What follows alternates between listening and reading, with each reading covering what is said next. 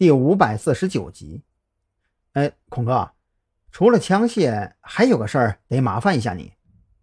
张扬见蓝雨桐面色羞红，赶紧开口扯开话题。我们的车子昨天晚上监视的时候，可能被人看到过，所以啊，车子丢在你们刑警队，随便给我们分一辆名牌车呗。嗨，我当什么事儿呢？孔森难得痛快一回，从抽屉里拿出两把车钥匙放在桌上，一辆福特，一辆现代，你自己选吧。张扬贼笑着一把抢过福特车钥匙，生怕孔森反悔似的，带着蓝雨桐急急忙忙离开了刑警队。你什么时候跟孔森关系这么好了？蓝雨桐无法理解，孔森一开始给他的印象是那种不苟言笑的性格，可现在看张扬跟他嬉闹的阵仗，虽然年龄差距有点大，但是忽略这些的话，还真跟哥俩似的。男人之间的感情，你们女人永远不会懂。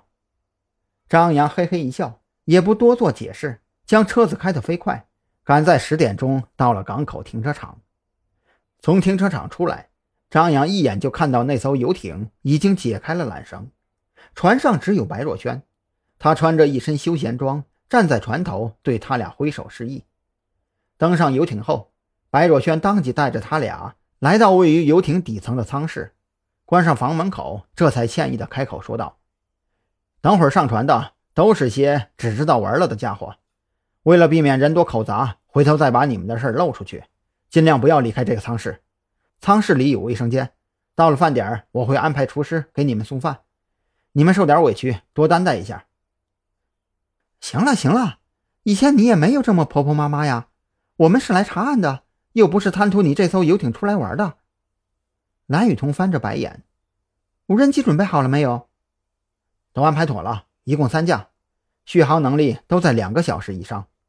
我托渔政方面的朋友弄到了那艘渔船的报备捕鱼区域，等会儿快到了，我会给你们通知。白若萱没跟蓝雨桐一般见识，将无人机的控制器和一台笔记本电脑指给张扬看。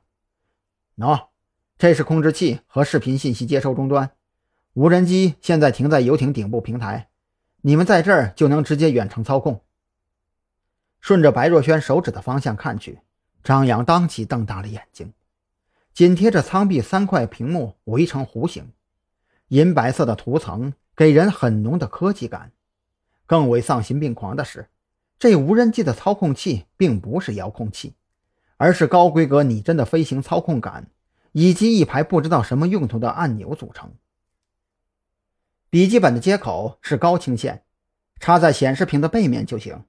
控制器和笔记本是配套的，开机就有教程说明。白若萱看出张扬的惊讶，索性走到跟前，指着笔记本和显示屏的插口处，一一讲解。有钱人的奢侈生活，我果然不懂。张扬啧啧称奇，这玩意儿他还真是头一次接触。之前那架军用无人机已经是他见过最高级的了，可跟眼前这魔改的操控平台比起来，那个可以夹装手机的遥控器简直就是个渣渣呀！白若萱还想给张扬手把手示范一下，口袋里的手机却是响了起来。